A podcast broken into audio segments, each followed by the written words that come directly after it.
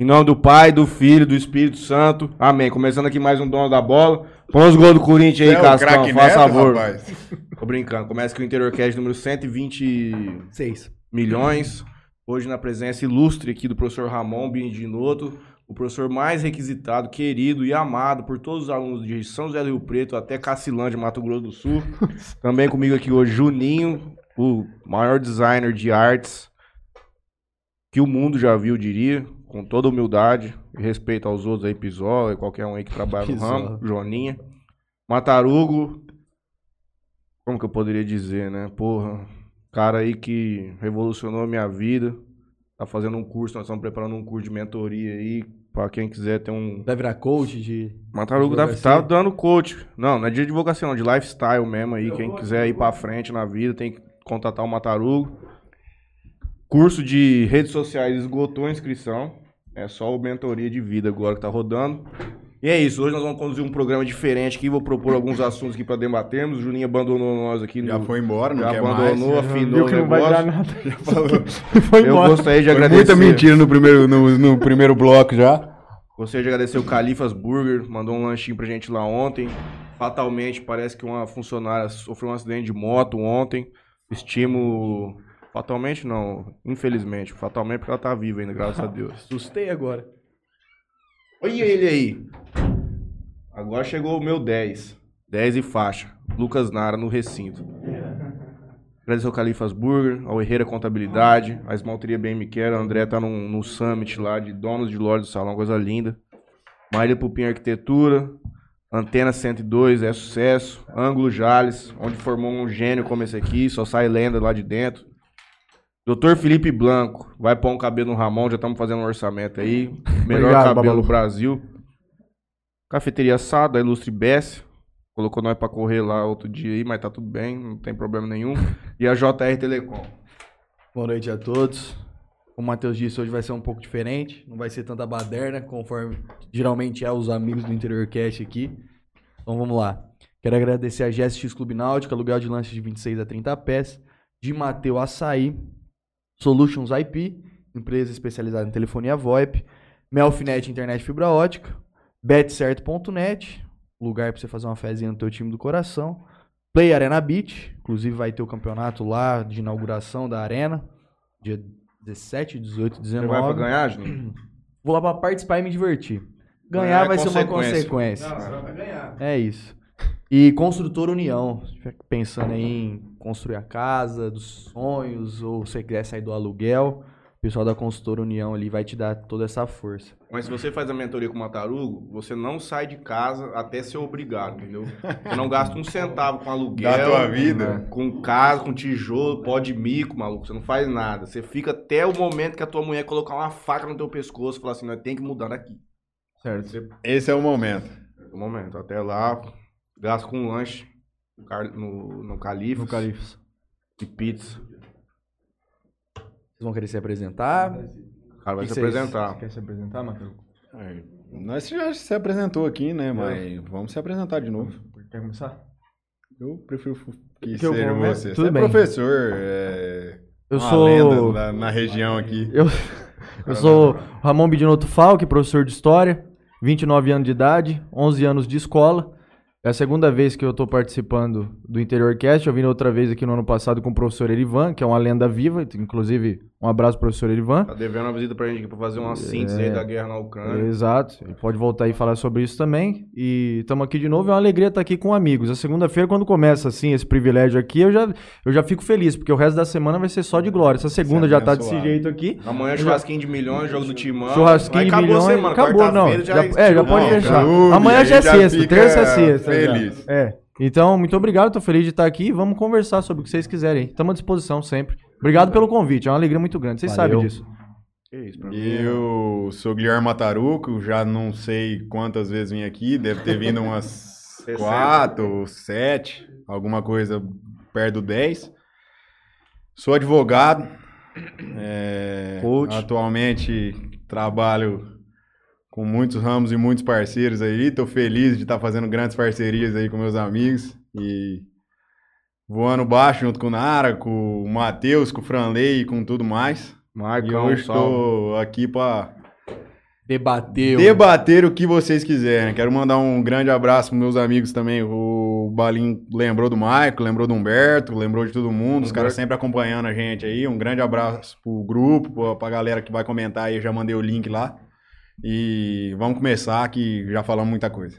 O Humberto quer que fale do Lula hoje, hein? Humberto quer que fala muita coisa aqui, O viu? Humberto quer que fale do Lula. Já tá mandando Não, pra uma mim coisa que o aqui. Humberto quer que fale é que, pô, não tem lote pra vender em Jardim Juninho. Ninguém mandou um lote pra nós ainda.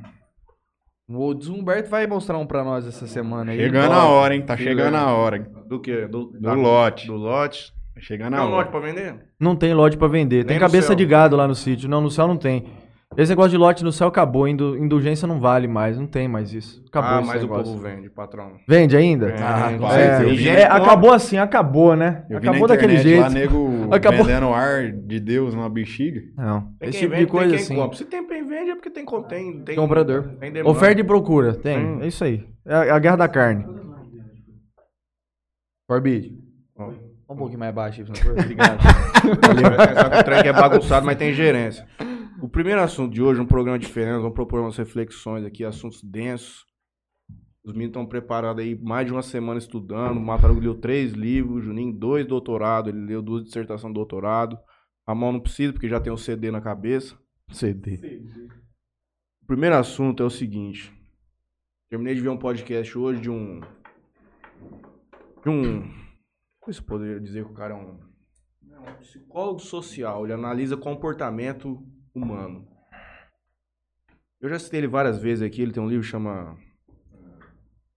A Hipótese da Felicidade. Agora, por último, ele está escrevendo sobre qual que é o impacto das redes sociais, tanto no espectro político, de polarização, também na saúde mental dos jovens e da população.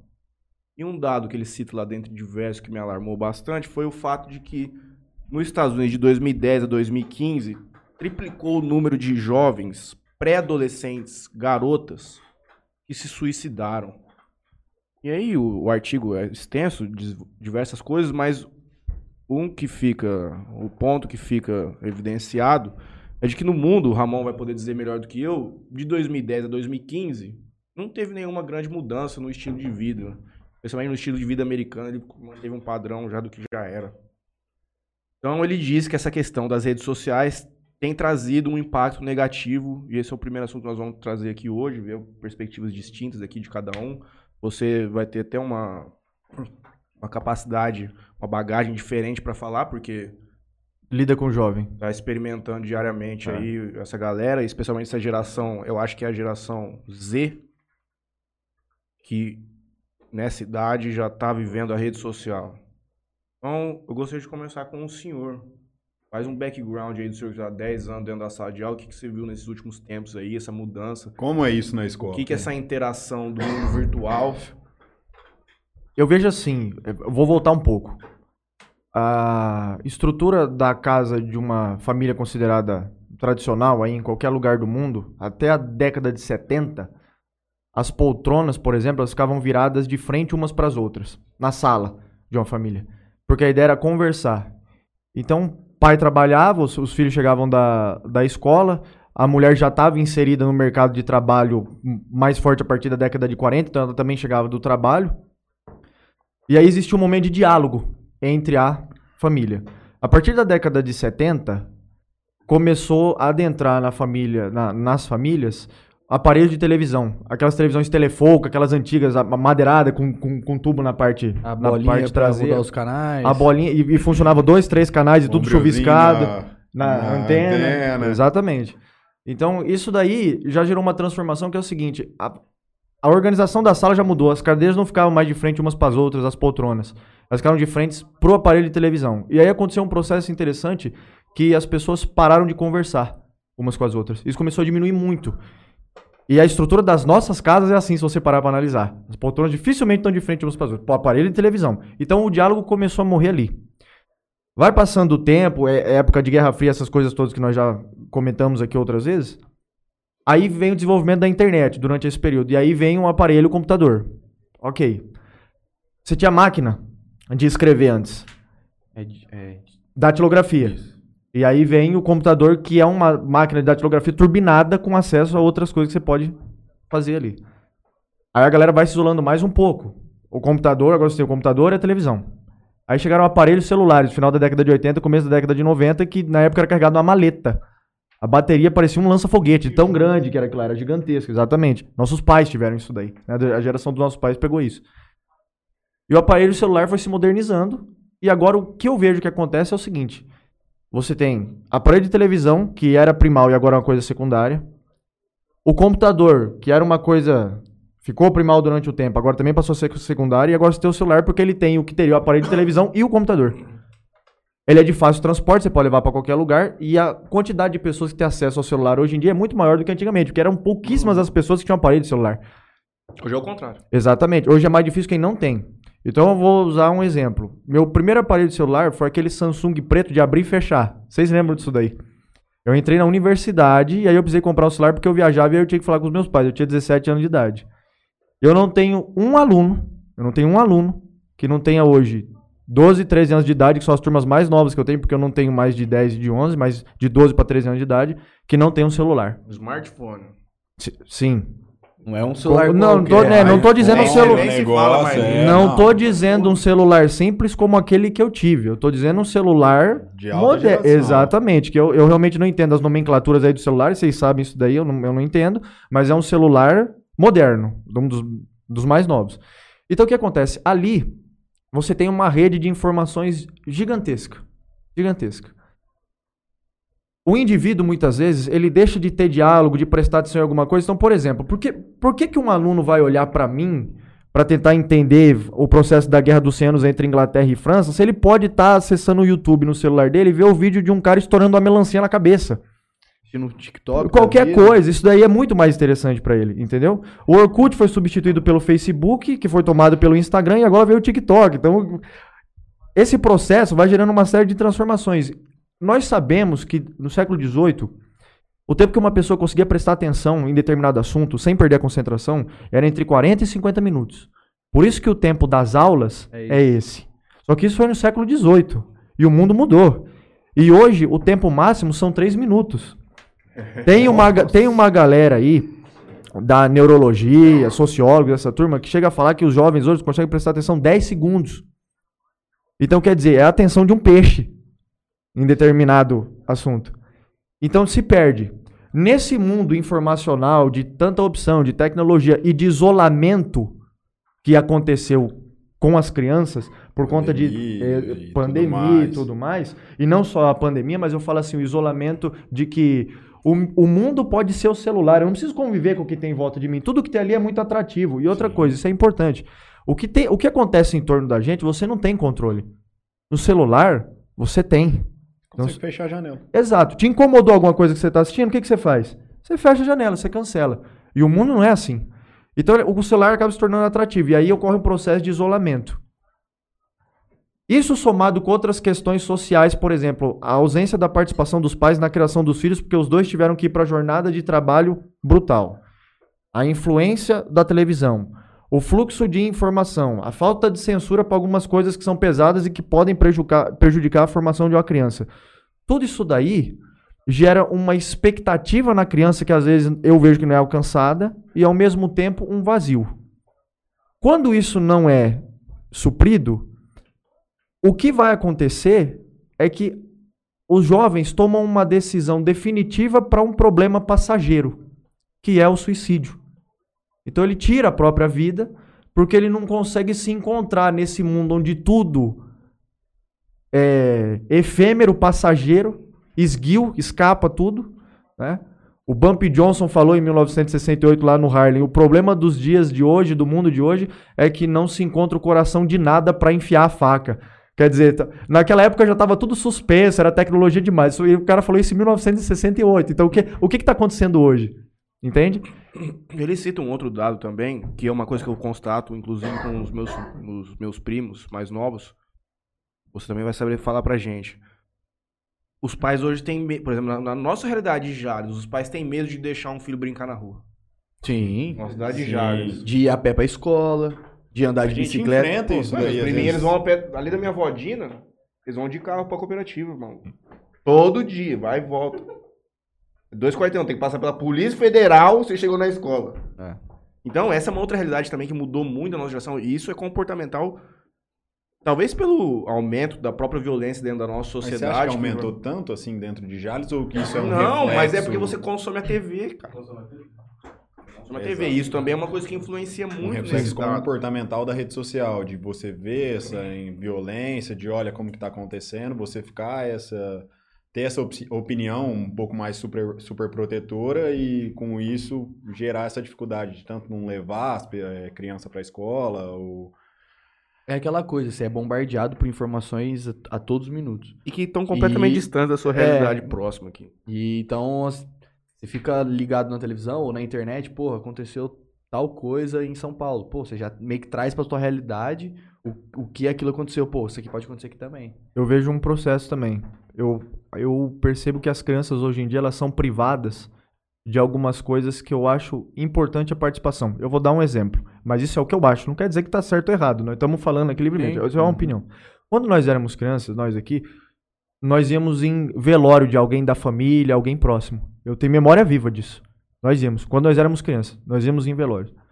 Hoje eu percebo que muitos pais privam a criança disso daí. A criança não vai no velório. Que eu, eu tô dando um exemplo baseado no que o Matheus falou de, por exemplo, a criança não ter autonomia de ir sozinha pra escola. Porque nós aqui íamos de bicicleta, vários de nós aqui. Jogava, jogava bola no coque quando estudei lá junto com o Mataruco, a gente ia embora a pé. Então você tava pra rua naquele tempo. só andei a pé só. Exatamente. A vida inteira. Exato. Então, o, o, o que acontece é o seguinte: a, a criança é privada de algumas coisas. Então, por exemplo, essa questão que eu digo do velório, da morte. A criança muitas vezes não tem a ideia de que as coisas acabam, a vida acaba. É tudo passageiro. Então fica aquela ideia de que tudo é pra sempre. Aí ocorre essa frustração que nós estamos falando quando ela se depara com a realidade, porque ela é privada de- desse tipo de coisa durante grande fase da vida dela, e aí ela se frustra. Então, essa privação não é que deixa, eu não digo, não vou dizer deixa a criança mais fraca, mas ela fica suscetível a ter mais frustrações e problemas na vida dela, quando é privada de algumas coisas que fazem parte do cotidiano. Vou dar outro exemplo. Por que, que os casos de agressão de alunos contra professores estão aumentando? Igual essa questão do suicídio que você falou. Porque muitas vezes a primeira pessoa que fala não para uma criança na vida dela professor. é o professor. Porque na casa dela ela só ouviu sim, sim para tudo. Então chega na escola, tem um cara que não é o cara que criou ela, não é a pessoa que coloca comida na boca dela, que veste ela, que limpa ela, e ele diz pra ela assim, ó, você não pode fazer isso. Você não pode fazer do jeito que você quer aqui. E quem manda dentro da sala sou eu. E a escola tem regras que são diferentes da sua casa. Aí o que, que acontece? O jovem vai pra cima do professor. Então ele tem esse problema da privação de algumas coisas, que é o que vocês falaram. Todos nós aqui brincamos na, na rua. Machucou, arrancou o tampão do, do, Do dedão, dedão. e tudo mais.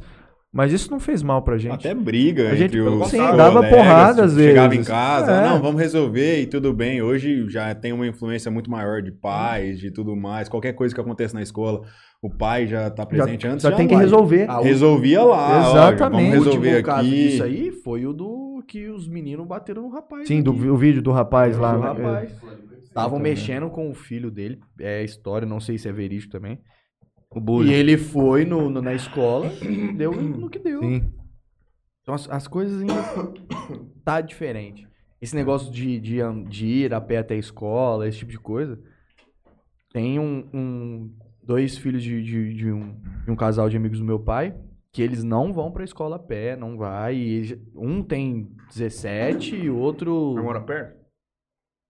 hum, Ele tem esse elementinho, né? tipo ah, assim. Mas, pô, mas na nossa considerar. época, quando a gente que- queria ir pra algum lugar. Você exemplo, ia. Eu lembro que eu jogava bola no. no Jales Clube também. Nossa, Jogava bola no Jales. Clube até 8 horas. Não, da a gente a pegava uma bicicletinha, vezes? meu irmão. Se tivesse dois reais de mototáxi pegando um piolho no capacete do cara, E tchau. hein? E E hoje, a maioria das vezes não. a mãe não deixa ir. Sim. Não deixa ir. Priva não criança. sei se também o moleque, ah, não vou.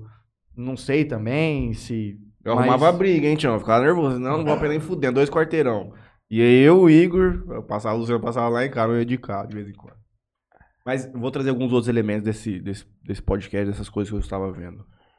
É, antes desse cara aí nesse podcast, o Mark Zuckerberg foi lá.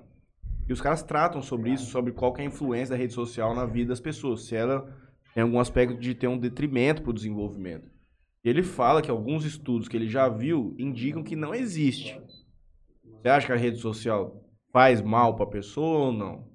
Eu acho que a rede social é como qualquer outra coisa que faz parte do, do processo da vida de um ser humano. Ela vai fazer mal se você usar aquilo lá de maneira negativa ou direto, você ficar viciado e dependente daquilo lá. É como qualquer outra coisa. A água que nós estamos tomando aqui é excelente, só que se você ficar tomando essa água em, em muita quantidade, ela vai te matar.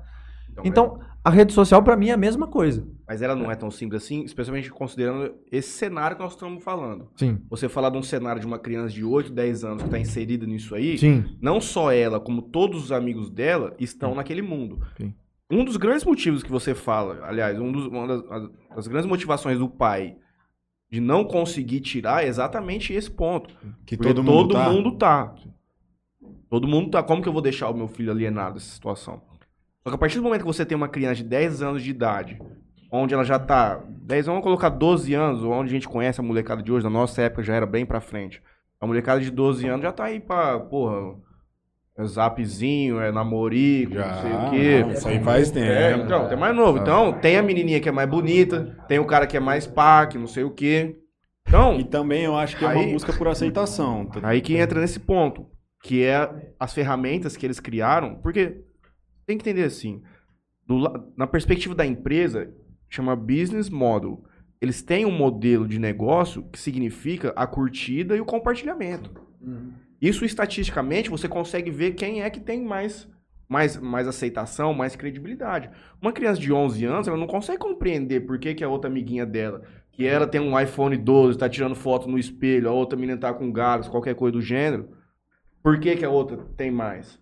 Qual que é o dano que isso causa na cabeça dela? Por que, que ela não tá sendo aceita na escola no outro dia? Entende? São ferramentas que, estatisticamente pro cara, o cara vende propaganda pra criança de 10 anos. Eles monetizam isso. Quanto mais você vai ter os patrocinados que vão entrar, então tem toda essa discussão que os caras estão trazendo agora, estão colocando luz nisso aí nos Estados Unidos, que vai entrar. E pra mim, Eu não sei se não. Você vai, talvez você vai saber. Na época do Orkut, quando a gente era mais novo, você precisava ter 18 anos lá Sim. pra ter. É. Claro Falso. que, né? Falsamente. Você né? colocava Exato. lá qualquer merda. Aceito todos os cookies. Facebook é... tem, tem isso? tem, tem idades mínimas, se eu não me engano, por exemplo, o TikTok, até tava falando com meu pai outro dia, o TikTok, se eu não me engano, são 12 anos de idade. E essa é uma das soluções que o cara apresenta. É você não deixar. É complicado, não vai acontecer, mas para você conseguir criar esses jovens mais resilientes, mais prontos, assim, mais duros assim para aguentar essas coisas, você teria que deixar ele acessar esse mundo depois da puberdade. Depois dos 16, 17 anos. Mas você acha que isso é possível? Não é possível. Não, não é possível. Isso aí já está completamente distanciado da nossa realidade. A realidade do jovem, ele com um ano, ele já está no meio disso aí, Tião. O moleque com um ano, ele tá no celular. Sim. Tem mãe que faz, faz Instagram pra filho, o maluco tá na Bebê. barriga, já tá lá, é, gerenciado pela mãe. O cara fica postando foto. Quando ele fizer 8 anos, a mãe vai dar assim, toma, isso aqui é teu Insta, tem 6 mil fotos. Vê aí qual que você quer arquivar aí, qual que você quer apagar. Já- E aí a pergunta é a seguinte: quando essas pessoas, por exemplo, forem para uma entrevista de emprego, com a dificuldade que esses jovens têm de dialogar, porque eles não conversam uns com os outros, como é que vai ser? Entendeu? Quando for para realidade do mundo, saindo desse espectro de vida em rede social, Uhum. o choque e a queda vai ser gigantesco. Eu percebo isso. Eles têm dificuldade de comunicação. Isso, vai, isso atrapalha muito sua aula? É, como que funciona essa parte? Tipo, Mataruco não atrapalha pelo seguinte: eu ainda consigo dar aula e os caras prestarem atenção. Entende? Ele- Eles ainda prestam atenção, não, não tem problema nenhum. Hoje, por exemplo, eu estava dando aula à tarde em Fernandópolis e no final da aula eu queria falar de uma charge, de uma imagem que cai em vestibular. Rapidinho, eu já tenho ela no celular, eu mandei no grupo do cursinho, sabe? uhum. Eu falei, turma, pega o celular, abre aí. Aí eu fui comentar a imagem, entendeu? Porque era melhor do que eu ter que desenhar lá na lousa ou coisa do tipo. Eles estão vendo ali na Mais frente fácil. deles. Mas, Então- mas tá aí é um desafio Aí- pro professor não Exato. deixar a aula deles Descambar. descambar. Porque Então- senão ele perde a rédea da turma. Mas aí é aquilo que eu digo, por exemplo, da rede social e de qualquer coisa de comunicação. Usou pra uma coisa negativa, te prejudica. Hoje, olha como é que foi bem utilizado. Eu consegui mandar um negócio pros moleques na hora e trabalhar, cara, aquilo lá. Então me ajudou muito. Então foi funcional demais hoje. Só que o que eu vejo é o seguinte: é, falta filtro pra molecada. E aí não tem, às vezes não tem acompanhamento dos pais, por conta daquilo que a gente falou. O, ca- o marido, a mulher, o casal que seja, de, de qualquer maneira, tá trabalhando o dia inteiro, chega em casa destruído.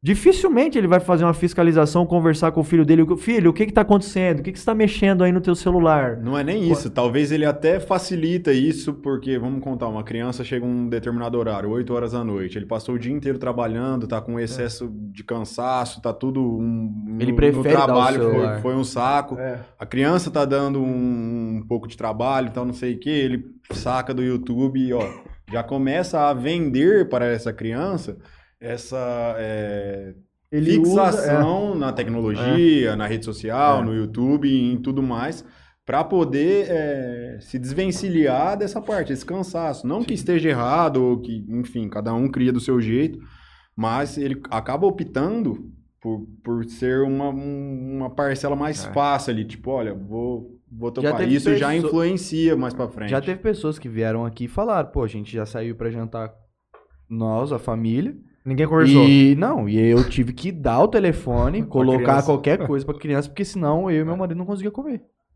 Eu vou, eu vou dar um exemplo muito pessoal desse negócio da tecnologia. Olha como é que é interessante isso. E eu. Isso daí mostra uma mudança radical nas coisas, brutal. Vou trazer para um exemplo pequeno. A grande memória que eu tenho com meu pai.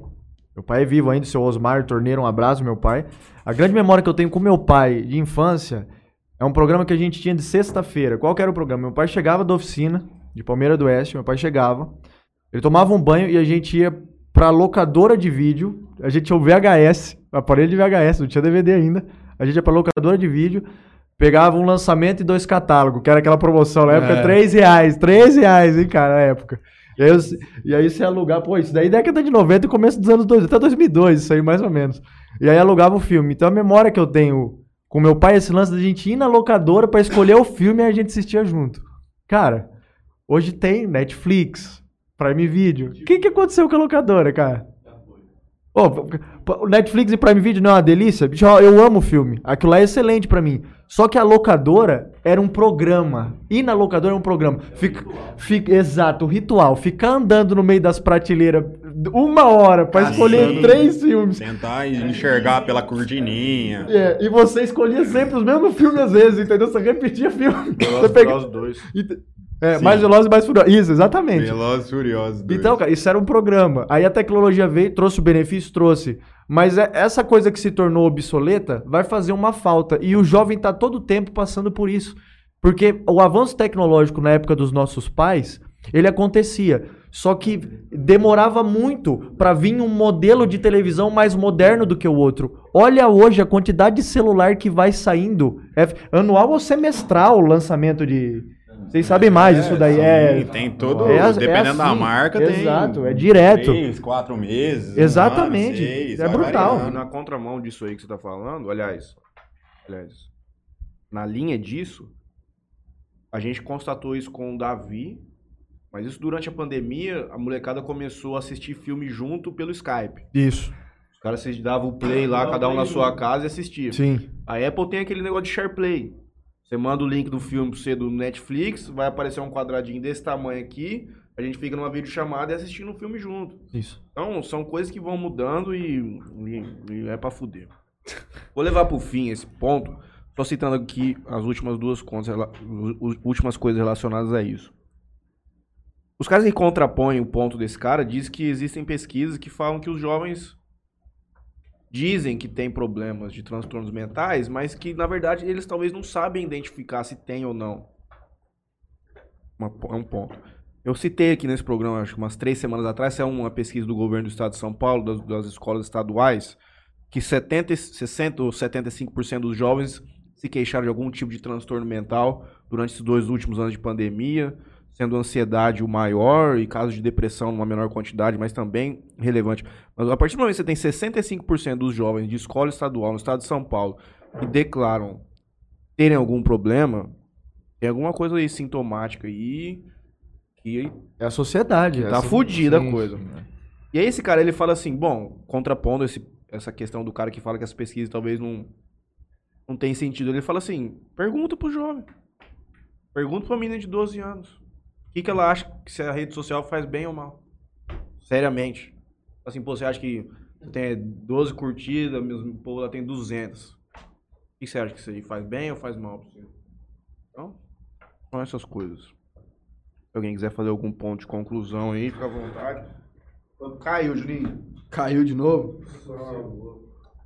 Vai falando aí que eu vou consertar. Vai precisar comprar uma, uma 3M. Que caiu? Mas o hub que fica debaixo da mesa. Ô, meu primo. Eu vou passar aqui rapidinho, tem bastante gente mandando mensagem aqui no, no YouTube. Humberto Júnior tá, tá aqui com a gente, o Irineu, Simone Saldanha, Rodrigo Brassolati, ele manda. Boa noite, senhores. Tive que contratar um pacote de internet à parte. Não estava carregando a live de tão pesado. Ô, Braçolinho, um abraço. Um Deus abraço. abençoe. Isabela Pavanello também tá aqui. Valdirene Andrade. Modark. Ô, mano, esse, esse merecia. esse é raiz, Se hein? vem aqui dar aula hoje, pelo amor de Deus. Leandro Ca- Caravieri também tá com a gente. Ele ainda até manda uma pergunta. Pergunta pro senhor Ramon. Como você faz para cultivar essa maravilhosa Didic? Dedic. Será que é? Gostaria de É, ter da um, barba, mas não né? Com consigo certeza. manter. Deve Como é que eu faço pra cultivar a barba? Deve ser a barba. Eu não faço, eu, eu não cuido dela, eu não passo creme, eu não faço nada. Eu simplesmente deixa. deixo ela aparecer. Eu deixo ela livre. Não, de verdade. Acho que você deve ter barba desde quando? Desde a terceira série. Fechada desse jeito. Ele o. Rapaz, o homem, o homem, nós era pequeno, o homem já era barbudo já. Nós tava no, no clube lá, nós não tinha pelo na perna, moço. Sexta, sexta série, sei lá, o homem fechado, lacrado a cara já. Olhava pra ele e falava, rapaz, o que, que esse senhor tá jogando bola com nós aqui? Ele tava lá no meio. E o Porma com 15 anos tinha cabelo branco e barba espeta. Aquela barba já, que Dura. já tinha Dura. feito um milhão de vezes a barba. Já Bom, os homens é firme na testosterona. Falar pra você, tá ligado? O índice é alto. Depois eu termino de ler aqui os. É, que ele manda uma coisa. né? O cara vier manda logo em seguida um, um relacionado com esse ponto. Rapaz, na minha época, com 13 anos, eu estava brincando de comandos e ação, Lego Nossa, aí, e Playmobil. E aí? É isso. Tamiri Souza, mano, boa noite. Eduardo Pereira Lopes também, mano, boa noite. Gustavo Balbino, mano, boa noite. Pergunta qual que é de hoje. É isso aqui, Balbina, de hoje. Debatezinho. Vai aprender comigo mais uma vez. Me ouve que você vai pra frente na vida. Humberto Júnior manda o seguinte: a verdade é que Nenê chorou, é Peppa Pig nele. É. Triste realidade que chegamos. Já solta o Tário com a Pepa lá, acabou, não tem conversa. E o Balbino, com relação a esse ponto, disse que tem que fazer memórias afetivas com os pequenos e que ele tinha vontade de ir na sala de filme pornô, mas só podia depois de 18 anos, na locadora. É Nutella, você tinha que ir na praça, lá no VAV e Ele comprar um olhava um DVD. pouquinho na cortininha, olhava que todo mundo olhava, não adianta esco- esconder, é verdade. Renan Justo chegou. Murinho, nós tem que falar um negócio pra você. Tá vindo um, um encomenda pro Franley aí. Vamos precisar do desenrolo. Um abraço. Segundo ponto que eu preparei para a discussão de vossas brilhantes mentes. Vamos Meu lá. Deus. Deixa eu só ver se eu vou mudar a ordem aqui. É. Vamos entrar por aqui agora. A questão que eu até cheguei a postar no, no Instagram, de que a gente cada vez mais vê um movimento de distanciamento do debate político. Porque o cara diz que tá cansado, uma encheção de saco. O cara fala, pô, eu não quero nem saber dessa merda, só tem ladrão e tudo mais. Então eu queria que o senhor especialmente me falasse, por sermos animais completamente políticos. Você citou Aristóteles agora, hein? Esse homem, o homem leu, hein? Exatamente. Ele se preparou, pô. É. Você acha que existe a possibilidade desse distanciamento completo? É saudável para uma vida em sociedade como nós vivemos? Qual o seu diagnóstico para ter esse afastamento da galera? Porque cada vez mais você vê esse desinteresse muito grande. Eu preciso de um banheiro que minha rinite tá foda. Eu, eu vejo o seguinte: o indivíduo se afastar da política volta aquilo que a gente estava falando no outro tema. É um outro tipo de suicídio fazer isso daí. Porque o que, que acontece? Participar da vida política, escolher representante, exercer direito de cidadania e tudo mais, é o que difere o ser humano de outras espécies que existem no planeta. Então, por exemplo, o cara que diz o seguinte: eu vou, vou, vou ser apolítico, vou, vou me manter afastado de tudo isso, não quero mais saber, porque é só roubalheiro, eu tô frustrado, o candidato me frustrou, nada disso me interessa. Ele tá largando de mão alguma coisa que vai. Interessa pra ele. Al- alguma coisa que está diretamente ligada com tudo aquilo que vai decorrer no- da vida dele. Porque você escolhe, no Brasil, pelo menos no momento que nós estamos vivendo, você escolhe representantes políticos que criam leis e tomam decisões que não votam para ser aprovadas pela população. Então, se você manter distante disso, ou Você tá deixando o outro escolher por você. exatamente.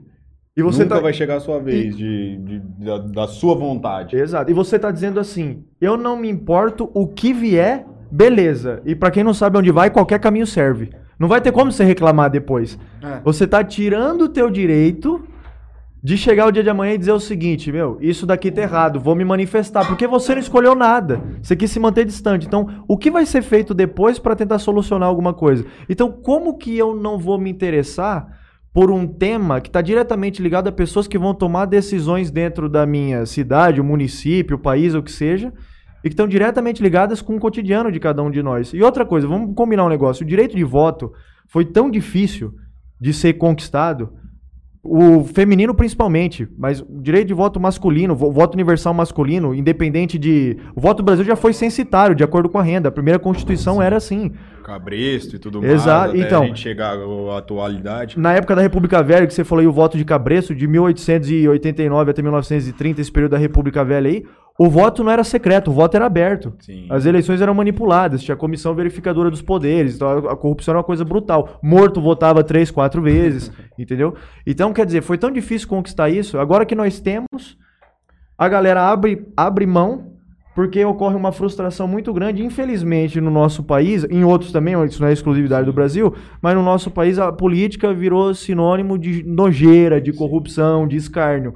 E as coisas não podem ser assim. E qual a sua opinião nichando isso do voto obrigatório? O que eu, eu- aí eu vejo duas coisas. É, primeira, se o voto, eu, eu pensei, inclusive eu pensei sobre isso pouco tempo atrás. Não é obrigatório. Momento que a multa custa um real e Não, Sim, mas é, mas levando em de- consideração de as a- a par- escrituras. a partir- então, mas a partir do momento que tem uma multa, quer dizer que você está pagando a penalização, você infringiu, Sim. né? Então, é, eu penso o seguinte, eu estava refletindo sobre isso esses dias. Se o voto não fosse obrigatório, quando, quando não havia voto suficiente para nenhum político ser eleito, quando não havia isso, o que, que se fazia nos países onde isso não acontecia? Novos candidatos eram apresentados, porque se entendia que a população Não gostou daquele. de nenhum. Então troca. E aí vem novos candidatos. Então, o que seria o voto facultativo, que é o voto opcional. O que eu percebo? Eu sou a favor do voto obrigatório. E eu não gosto desse negócio de forçar nada. Aí você pergunta assim, então por que que você é a favor do voto obrigatório? Exatamente para o indivíduo não ter essa atitude de largar de mão. E já que ele vai ter que votar, eu penso, meu raciocínio é esse. Se eu tenho que votar, pelo menos eu vou dar uma olhada do que está acontecendo. Eu vou me informar, eu vou estudar alguma coisa, eu vou assistir um debate político. Então isso traz o indivíduo para o processo político. Aí tem o outro ponto. Não deveria ter que ser obrigatório. As pessoas teriam que olhar para o processo e falar assim: eu tenho o direito de votar, de escolher um representante político. Não é assim em todos os países do mundo. Em países da África, países do Oriente Médio, tem ditaduras brutais, as pessoas não sabem o que é votar. Tem pessoas com 80 anos de idade que nunca votaram, nunca jogaram uma cédula dentro de uma urna ou fizeram um voto eletrônico. Elas não sabem o que é isso. Nós temos. E muita gente larga de mão. Então isso é muito triste. E é uma coisa preocupante, porque a partir do momento, aqui volta aquilo que eu disse, a partir do momento que você abandona o processo, ele pode te massacrar mais pra frente. Então isso daí é preocupante. Teve um dado que eu vi no. Acho que foi no Globo.com.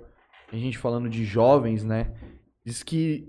é, o- acho que acabou há um tempo atrás o prazo pra fazer. para tirar o título. Isso, é. E que teve uma, uma grande procura dos jovens em. em Tirar o título de eleitor, isso. Isso, Foi o recorde. é, você que tá ali dentro de sala de aula ali, cursinho. Cursinho não, porque já.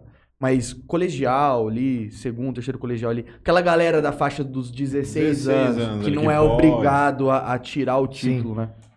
Você vê que essa galera tá mais engajada no assunto, você vê que a galera tá afim de, de, de ir lá e realmente votar, ou pressão dos pais. O que, que você vê? Uma parcela dos alunos está engajada pelo seguinte, volta na questão da rede social. Como fica popularizado, fica na internet vídeo político e tudo mais, os alunos têm acesso a isso. Muitos alunos assistem os vídeos e eles têm seus candidatos. Os alunos acreditam nisso. Então tem a galera que está engajada. Tem a galera que vai tirar o título pra dizer, olha, eu tenho o título de eleitor, não tá tão preocupado assim com os resultados. Tem a galera que tá insatisfeita com o governo e acredita que pode fazer a diferença nas eleições e tem a galera que tá satisfeita e que quer manter a continuação do governo. Então você tem esses quatro pontos. Agora, eu não, eu não sei te dizer, porque eles estão meio que parelhos pra mim, qual dos motivos tá se sobressaindo. Esse de tirar o título só pra ter, vamos deixar ele como secundário esse daí, tem menos. Então o jovem tem mais interesse em participar desse processo, que é uma coisa interessante. Porque eu me lembro que na nossa geração, por exemplo, a gente não tinha muito isso. Era chato pra gente votar. Ainda mais porque era de final de semana, e como nós já falamos aqui, a gente fazia as coisas a pé ou de bicicleta. Era um, era um trampo a mais É. pra você ter que fazer. Era uma responsabilidade a mais que você Cara, tinha tem que que fazer. votar. Nossa, a escola é lá. E quando ia pra segundo turno? Não, você, tinha que, você, você tinha que votar de novo. Era, era foda, era A foda. gente ficava pistola, foda. entendeu? Então, a gente não tinha isso. E a molecada tá mais engajada. Agora é o seguinte: estar mais engajado não quer dizer que eles têm informações ou que eles estão estudando e entendendo bem sobre política. Entende isso? Eles estão engajados no processo.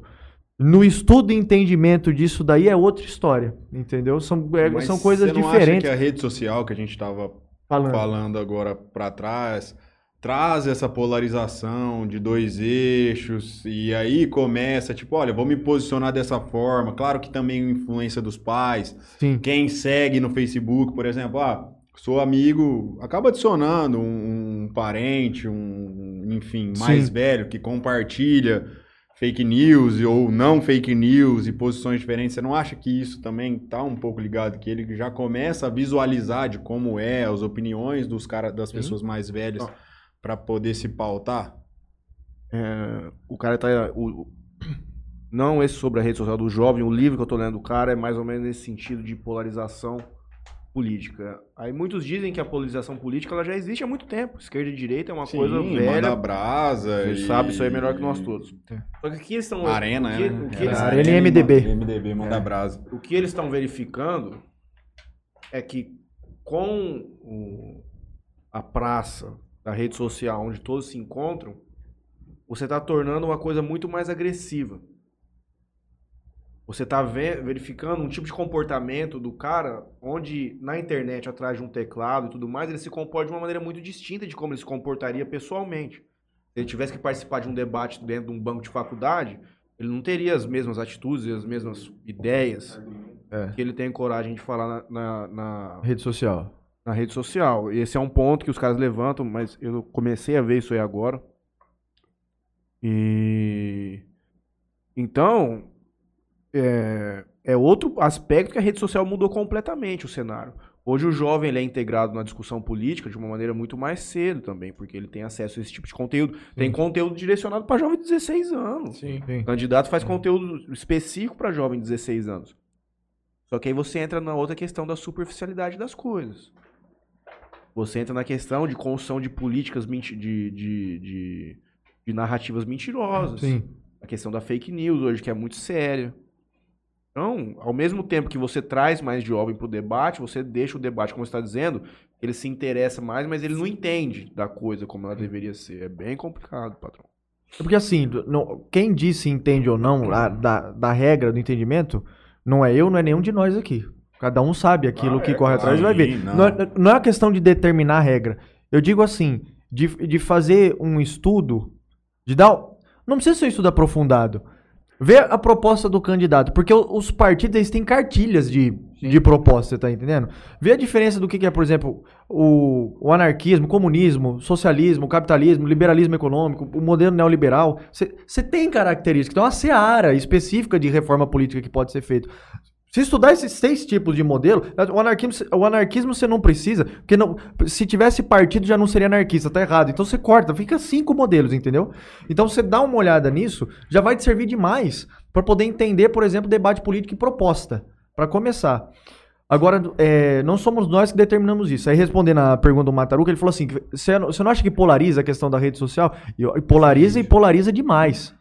Nós estamos voltando pro período que não é novidade, já vivemos isso daí antes. Então, por exemplo, na época da Guerra Fria, Era Estados Unidos ou União Soviética, capitalismo e socialismo. Aqui no Brasil, o Mataru comentou também, na época da ditadura militar, de 64 a 85, ou era Arena ou era MDB. E só era isso mesmo. Porque o AI2 de 1965 cancelou os outros partidos, eles viraram partidos nanicos. Então você era do Arena ou você era do MDB. Aí em 1980 acabou isso, aí voltaram vários partidos. Entendeu? E agora está acontecendo isso de novo, dentro dessa nova Guerra Fria que alguns geógrafos chamam, e nós estamos voltando para esse processo. E aí tem hoje tem o Centrão, por exemplo. Uma coisa que você não tinha antes. Então agora tem o Centrão, que é a turma que você pende para os dois lados. Eu não Tem sei. umas ideias É, de esquerda cê- e outras de então, direita. Não, Cê- você tem ideia de dinheiro. Um Então, porque- porque-. É o seguinte, então, tem alguns caras que de- defende um investimento pesado em infraestrutura e quer pregar uma igualdade socioeconômica, mas defende a propriedade privada. Então, Não, é que- é- pra quem tá assistindo, não existe maneira de conseguir fazer isso. O ponto, o ponto do- das políticas econômicas é que os dois lados da moeda, se a gente for dividir entre esquerda e direita, por exemplo, o cara fala assim, eu vou investir em infraestrutura.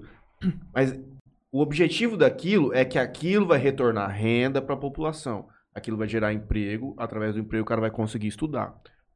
Um outro grupo pode falar assim, eu prefiro fomentar a educação básica já de alto nível. Por quê? Porque aquilo vai gerar emprego, aquilo vai gerar renda e a gente vai conseguir fazer as coisas. Então, puramente, a ideia das coisas, todas elas funcionariam muito bem. Mas existe o, o elemento ser humano que está por trás dessas coisas todas, especialmente no país Brasil, que torna a coisa muitíssimo complicada. Com relação a esse negócio que você falou da democracia e de tudo mais, existe, já, nós já ouvimos diversas vezes, de que, pô, assim, ah, o cara tinha que ter um curso superior para se candidatar ou para participar do debate político e tudo mais. Sou contra isso. Esse é o ponto, exatamente, porque nós vivemos num mundo da social-democracia, que é a democracia do povo e para o povo. Sim. A partir desse momento, você fazer qualquer tipo de elitização do acesso, tanto do voto quanto da candidatura, é uma coisa que você tirou o povo dali. Exato. Porque, pô, o cara não precisa ter um curso superior pra saber muita coisa, e muitas vezes você tem um cara tem um curso superior é um demente. Não- não- Exato, não é isso. Sabedoria, qualifica sabedoria e conhecimento alguém. científico são coisas totalmente diferentes. Eu vou, eu vou, expli- vou explicar pra você como é que eu vejo esse modelo. Inclusive, eu já comentei isso daí antes. Eu vejo o seguinte: primeira coisa, política não poderia ser visto como uma seara de carreira. Política não deveria ser carreira. Política deveria servir. Porque eu vou- usar um exemplo para justificar isso daí. Vou dar o exemplo do, da carreira militar. O que, que é carreira militar? Soldado, cabo, sargento, tenente, capitão, major, coronel, general, marechal. Que você tinha antes. Hoje é, é o- é cargo seria o cargo máximo aí da, da parte de exército aí da- das Forças Armadas. Isso daí é carreira. Você sobe. Ca- carreira você sobe de, de cargo. Na política, o que, que acontece? Eu vejo revezamento de cadeiras. Governador, deputado federal, deputado estadual, prefeito, vereador. Você vai revezando. Não- não- esse não é o caminho. O caminho é esse aqui, ó. Você fica O revezando. cara quer dançar Então, ali, ex- cara, quer tá ex- na máquina, exatamente. na roda. Então, para mim, para começar, isso daí pra mim não é carreira, isso, Pra começar. Então, política não tinha que ser carreira. Política é servir. Então, o que acontece? Nós vamos entrar na parte que você falou do diploma, de ter um diploma para você falou para votar ou Pra só para poder se ocupar candidatar. para poder se candidatar. Muito bem. Pra- Na minha opinião, não deveria ter. Aí a pergunta é, por que não? Pelo seguinte, é, vamos lá. O que, que seria o político pra mim? Vou dar um exemplo. Tem um camarada que é padeiro em uma cidade X e ele tem uma preocupação social muito grande. Ele não tem diploma, esse cara. Ele se- mas ele tem apoio da população local. Ele é um líder de comunidade. Ele é um líder comunitário, como nós tivemos vários aí no país. Sim. Ele é um líder de comunidade. Ele entende a necessidade da população. Ele se candidata. Ele vence. Ele vai ocupar um, sei lá, a prefeitura, um cargo aí durante quatro anos. O que que esse cara faz? Alguém toca o negócio dele, porque ele não vai poder. Se você vai cuidar do povo, você vai cuidar do povo. Então, teu outro trabalho sai. Isso daí já é uma coisa que é feita, você não pode fazer isso. né? Não poderia fazer, Sim. pelo menos. Então, o que acontece? Brasil, né? Vai, vai pra carreira política e aí o que, que esse cara faz? Durante quatro anos ele vai servir a comunidade. Eu acredito que um cara é aquilo que você falou, Matheus. Ele não precisa de diploma pra entender a necessidade da população e ver aquilo que pode ser feito. Porque tem caras que não frequentaram a universidade e são de uma inteligência e sabedoria Você nasce E- boa, inteligente, e- simples. e simpatia com as outras pessoas, entender o outro ser humano gigantesca. E tem gente que frequentou a universidade, fez mestrado, doutorado, livre docente e é nojento. Certo? Exatamente. E é ridículo. Ele, ele vive encastelado ali, ele não tem noção do que acontece à volta dele. Então, precisaria ter diploma? Não precisaria. A não ser para nomeação de ministros. Nomeação de ministros, aí eu sou a favor de ter o diploma. Porque eu não consigo entender um ministro da educação que nunca deu aula. Entende isso ou não? É. Então, para nomeação de ministro, eu sou a favor O ministro da Defesa, um banqueiro. Exato, ministro da Defesa, um banqueiro. Ministro da Economia, um atleta de alguma coisa. Pra mim, isso daí não existe. Pra pilotar avião, curso de piloto. Cuidar da empresa, administração. Pra dirigir os setores principais da nação, não vai se cobrar uma seara específica de estudo? Aí é complicado. Agora, pra se candidatar pra esses cargos de cuidado com a população de maneira geral, não cargo específico, pra mim não precisaria ter diploma. E outra coisa, você vai estar, é aquilo que vocês falaram, você vai estar excluindo uma grande parte da população. Os analfabetos conquistaram o direito de voto em 1988 só.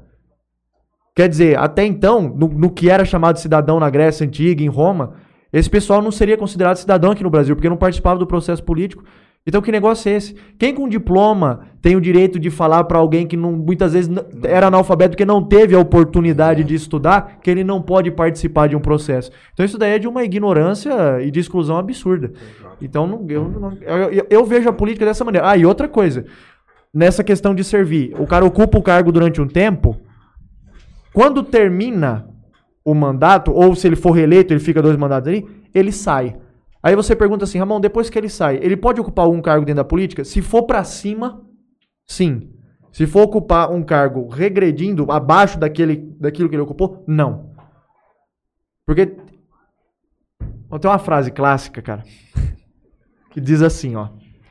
Os, Ex-presidente para sempre senador. os políticos e as fraldas devem ser trocados constantemente pelo mesmo motivo. Então você serve a tua comunidade um tempo, Uma hora ou outra vai fazer merda. você diz tchau, fez teu trabalho, se dedicou, você pega, sai, beleza. Serviu a comunidade. Aí você volta pro teu antigo trabalho, entendeu? Porque pra mim o, o político não tem profissional de política. Eu não vejo assim. E eu sei que tem universidade que tem curso específico. Eu, eu dei aula de ciência política no cursinho. Eu, eu sei que tem curso específico. Mas pra mim o político ele não tem que ser um profissional de política. Ele é um ser humano da comunidade que vai servir ela de um jeito diferente. Ele não pode seguir a carreira Então, de político. Exatamente. Não é carreira, na verdade é uma ajuda, né? É. Não pode ser enxergado como uma alça pra você, Ele vai ser. crescimento próprio e tudo mais. Tá ali Exato. em própria população. Exatamente. Porque é servir. Então você vai fazer para o outro. Você vai, serve, terminou teu tempo, você fez o que você tinha que fazer. Muito obrigado, um abraço. Você volta pro teu processo. A verdade é que esse tipo de discussão teórica que nós estamos tendo aqui é uma, uma coisa muito distante da realidade Brasil que nós vivemos, onde a política é uma coisa completamente deturpada. é, Tudo que nós estamos falando aqui é no mundo de Alice da- das é. maravilhas. O- hoje a gente tem candidato que não vai a, por exemplo, palanque, discutir, debate, por um exemplo.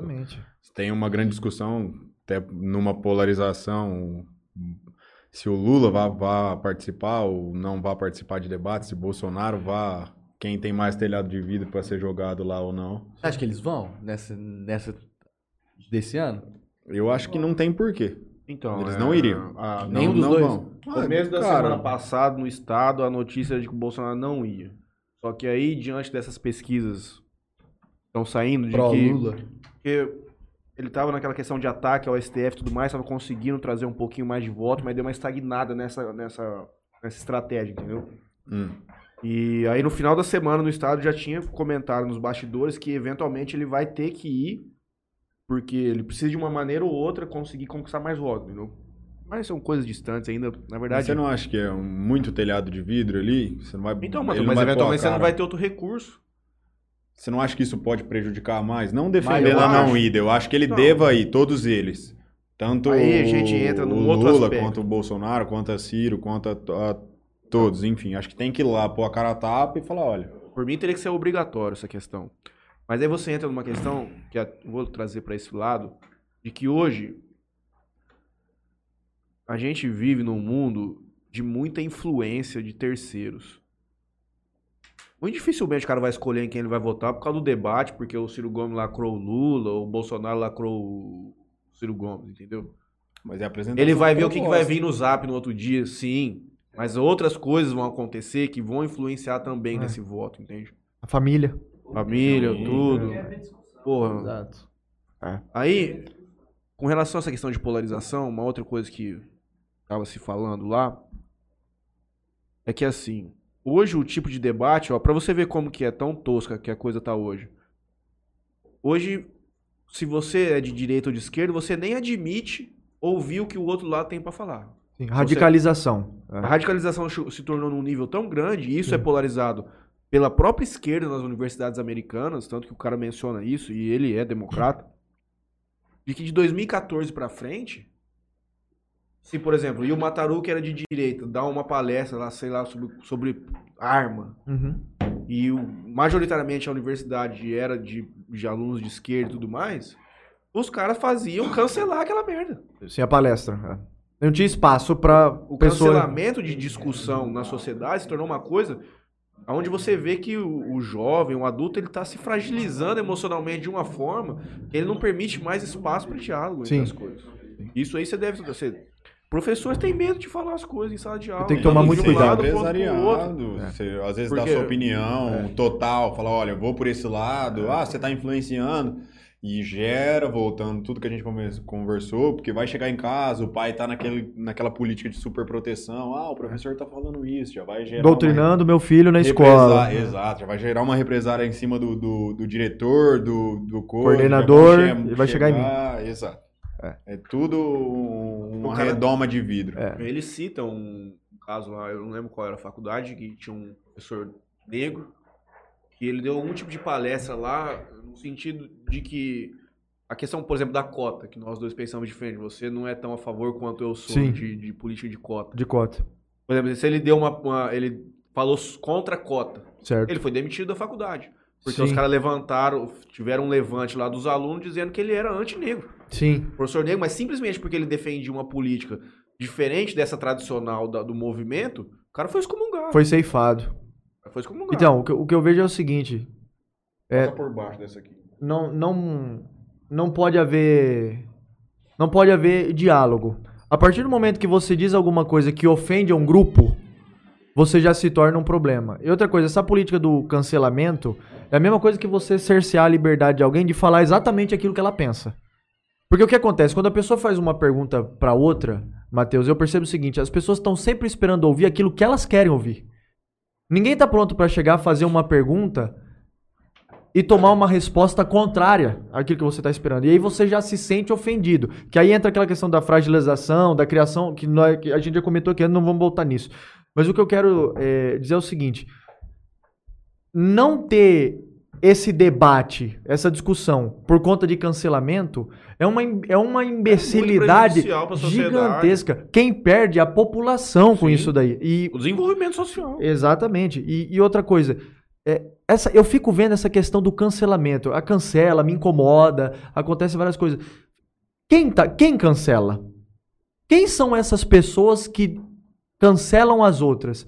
Quer dizer, esse pessoal de- dentro do, do trabalho, do segmento de vida e tudo mais, como é que estão as coisas dessas pessoas? Como é que tá a vida dessas pessoas? Como é que nós podemos apontar pra alguém e falar assim, ó, você não pode ter mais voz aqui, seja na internet, qualquer lugar, tá? Por exemplo, na internet você não pode mais po- postar coisa no YouTube porque você é um incômodo, você atrapalha.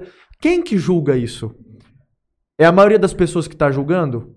Essa maioria das pessoas estão vindo Quais de são suas microcorrupções é, próprias? e outra coisa, como é que é o estilo, como é que é o jeito dessas pessoas que estão julgando? Quando você chamar alguém pra fazer uma avaliação de uma arte da tua casa, de um quadro, você vai chamar um especialista em arte ou você vai chamar eu e o Franley? Você vai chamar quem? Pra fazer a avaliação de um quadro pra vender?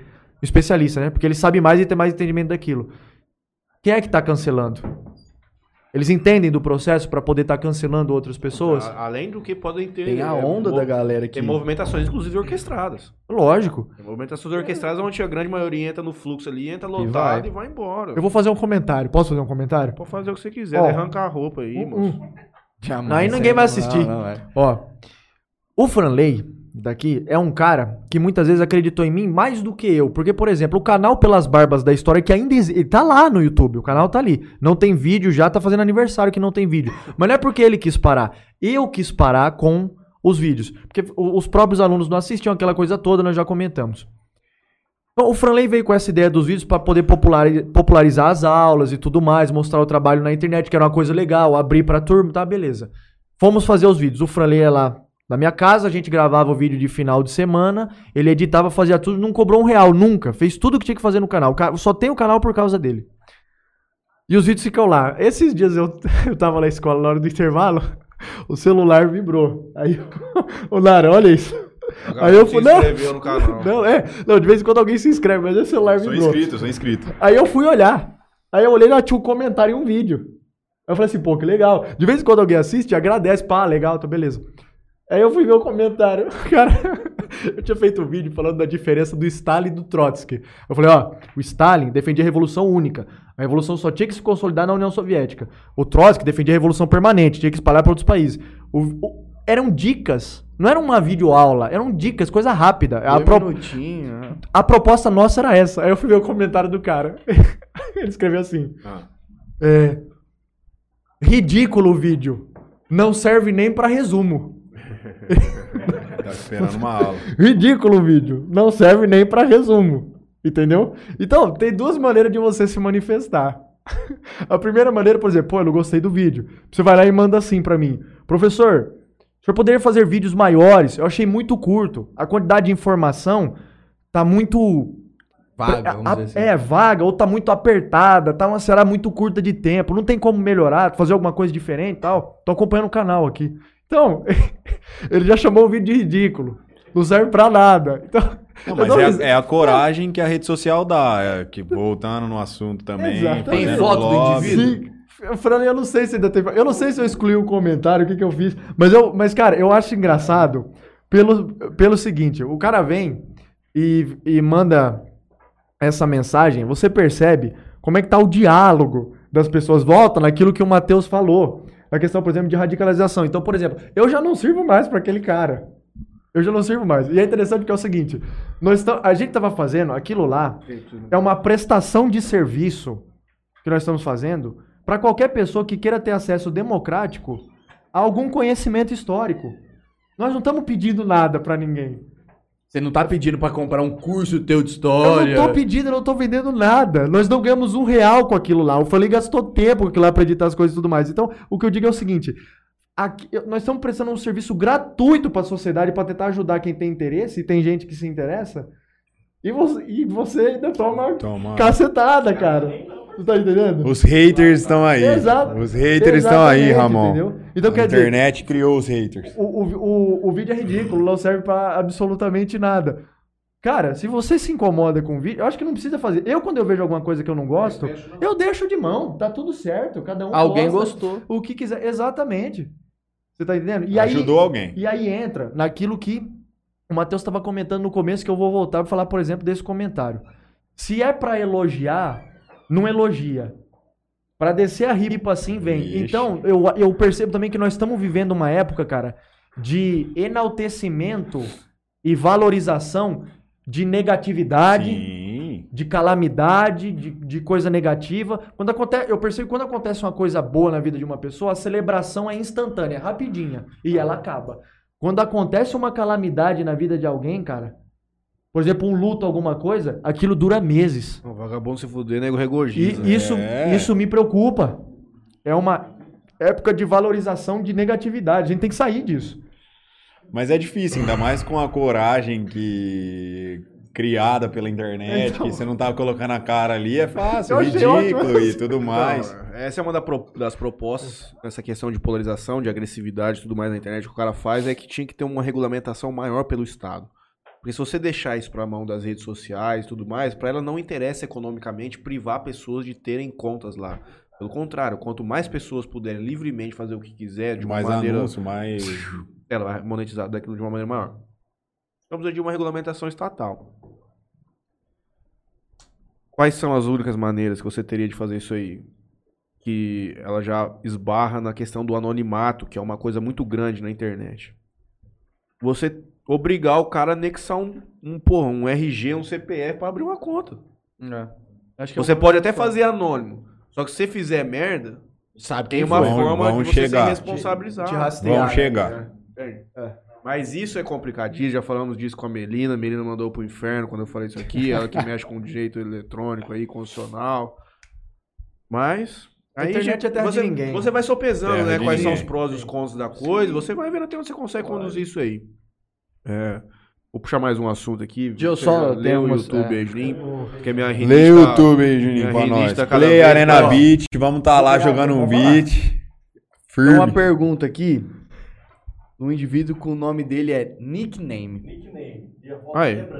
E não tem foto. Ele manda assim: Nessa pegada mais política, gostaria de saber sobre. Gostaria de saber do Ramon a sua opinião a respeito do MBL, mais especificamente o Kim. Deve ser algum aluno. Movimento Brasil Livre. Nossa, tá bugadaço. É, aqui, cara. Eu, eu vejo que é um movimento que entrou numa onda aí durante um período para poder pedir a cassação do mandato da Dilma na Foi época. em 2013 ali, né? né? Isso. Não, não só pelo 20 E- centavos e- que começou. Isso, lá. e aí, e aí veio chegando. E aí se aliou com a linha do PSL, do PL, que é uma linha mais bolsonarista depois. E essa linha bolsonarista regurgitou o MBL, o MBL também. Então, o, o MBL eu, eu vejo que foi um grupo, né, um, um partido político que serviu como uma ferramenta para ajudar a tirar um presidente. Eu não vou discutir se está certo a, o impeachment ou não, mas ajudou a retirar um presidente. E depois que ele foi utilizado, quando ele veio para Pra- pedir aquilo ou colaboração dos outros partidos ou exigir aquilo que lhe foi prometido em acordos, eles não conseguiram e foram regurgitados também. Então, é um, eu não tenho Não tem comentário assim, mais sim- simpatia é, né, pelo partido e eu- os representantes em específico, não esse que foi citado só, mas os representantes do partido têm mostrado coisas muito negativas, alguns comentários muito infelizes, né, em situações. O É. Ilustris vai vir aqui, disse que vem aqui, já remarcou três vezes. Então, o, o quem? Não, o demente lá do.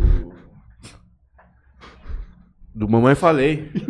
Então, e tem- Se ele ouvir isso aí, ele vai vir aqui e ainda vai me processar. Então, né, eu não, não, não, eu não, eu não, realmente não, não, não gosto do posicionamento dos representantes do partido, é isso. Não, Nessa não me agrada. Nessa linha de regurgitar, o cara, hoje eu li um artigo do. Eu li um artigo do. Muito bom, muito bom. de Não, mas foi bem, né? Sempre muito bom. Mas não cabe processo alguma coisa que eu falei aqui? Não, Ah, não, não, eu acho que Sempre cabe. muito Que bom. que eu tenho amigo advogado. Sempre muito bom, Ramon. Olha pra você Uma ver aula o sentar do mundo- teu lado. O mundo político no Brasil é uma coisa muito louca. O ilustríssimo Felipe Moro Brasil, que apresentava o grande. Ele apresentava o antes do Pingo nos Is, do Reinaldo Azevedo, na Jovem Pan. Eu não me lembro qual era o nome do programa dele, se era antes ou depois. Porra. Trabalhou forte, 2014 lá pra mandar a mulher pro inferno. Depois ajudou a eleger o mito. E depois foi excomungado também. Aí ele escreveu hoje sobre o Queiroz. Nessa linha também de excomungação, Sim. porque ele faz uma menção de Zé Dirceu, Palocci e Queiroz. Que Zé Dirceu e Palocci, o PTzão colocou no cu deles, o que, que eles fizeram? Abriram a boca e falaram. Que aguenta- Fizeram delação premiada, É, escambau. e. É. O Fabrício Queiroz, por outro lado, se manteve firme ali, não falou nada e a coisa desenrolou da maneira que foi. Aí agora se pergunta: o Bolsonaro vai apoiar o Fabrício Queiroz agora nessa próxima eleição para deputado federal? É o que nós veremos. Vamos pro. Tem só mais uma nessa questão Ah. de política aqui. Ah, é verdade, perdão. O Continue. Leandro mandou. Pelo amor de Deus. Ele manda assim: Pergunta ao professor Ramon. Essa polaridade radical na política pode afastar o adolescente do interesse pela política? Eu, eu acredito que não, porque o adolescente hoje, ele gosta do debate. Ele já nasceu Ele- inserido nessa loucura. Ele É. gosta da treta. Então a polarização em si não vai afastar ele da política. Se decepcionar com ela, sim, mas a polarização não. O aluno gosta desse embate, do diálogo, isso daí é interessante. E vários deles têm argumentos excelentes. Que, pô, eu tenho uns alunos, cara, que eu vou falar pra vocês. Os bichos inteligentes. Não, a molecada, nada de braçada, cara. Molecada boa demais. Eu tenho sorte, cara. Eu tenho o nickname... Os meus alunos são excelentes, cara. Nickname mandou assim: Quanta sabedoria, mestre. Obrigado pelo ensinamento. é algum aluno seu, cara. Com certeza. É de Fernandópolis. Eu falei, Você sabe cara hoje à tarde lá. Cara, a internet tá muito zoada aqui. Muito mesmo. Não tem problema. Eu vou lendo aqui o continuidade, porque eu vou propor o último assunto, vou deixar o Nara sentar, porque esse ar-condicionado acabou comigo. Eu não tô conseguindo, tio. Eu não tô conseguindo, te juro por Deus. A minha sapiência vai se ausentar. Michael Frias disse que o Mataruco pé frio foi ver o Corinthians, os caras empatou. É Ô, isso aí. Marca, a culpa foi do Lucas, viu? Não foi minha, não. O Lucas tava lá a primeira vez. Chegamos atrasado no jogo. O gol saiu só porque ele tava prestando atenção na jogada lá. E tem outro, o Franley também tá invicto de vitórias na arena. Já foi três vezes, nunca ganhou. Continua assim. Eu sou o pé frio agora. A Duas culpa é do Franley. pra Vou, vou me redimir aqui. Eu acho que a próxima vez a gente tem que sem o Franley, viu, Lucas? Irineu, Eu Ama... não quero mais ir. Irineu Júnior manda o seguinte: Lula na cabeça. Mariana Brito, Ramon Brabo. Esse cara é incrível. Irineu Júnior, Matheus já tá com cabelo branco. É, eu tô rascando. Tá bem, tio. Pra aguentar toda essa situação aqui não é brincadeira, não. O cara vier manda o seguinte: sendo, sendo a política aristotélica, a ciência tem que pôr objetivo em. Por objetivo a felicidade humana. Logo, sempre a praticamos, pois estamos cotidianamente buscando a felicidade. É sobre. Depois ele menciona a pergunta aqui. Aí o Detecta, porra, o Gabriel Oliveira dá uma boa noite. Detecta fala que quer ser nosso parceiro anunciar aqui no Interior Cast. Pra nós vai ser uma honra. O Gabriel Oliveira diz que o Ramon tem que vir mais vezes. A Tainá tá aqui manda um beijo especial pro Matarugo, Deus abençoe. Eu vou propor aqui o último assunto. E vou me ausentar. Tá tão Na ruim verdade- assim? Não, é O nariz do cara. Pau do ar, mano. Você é louco. É, eu, não, eu não ia nem ler- trazer esse último aqui, porque é- ele é bem mais supérfluo que os outros assuntos, mas. Vocês comentarem aí dessa, dessa treta última da semana aí, que Lei Rouanet contra os sertanejos, e essa questão de.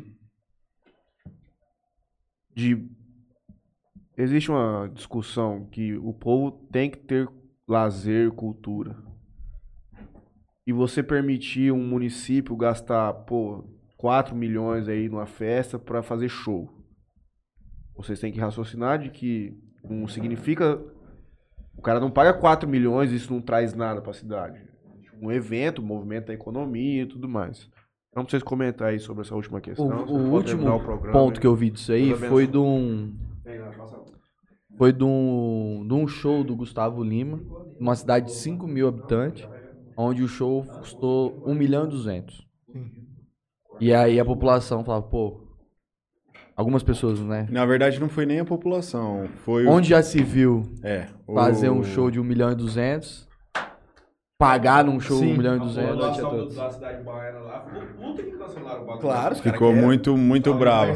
lá e meter fogo nessa É que, na verdade, essa discussão foi erguida em uma pauta num show do Zé Neto Cristiano, feito em uma cidade, não sei o que lá, que ele falou que não necessitava da Lei Rouanet para poder fazer os shows dele, que aquilo era uma vergonha, e Acho em pregou. Mirassol.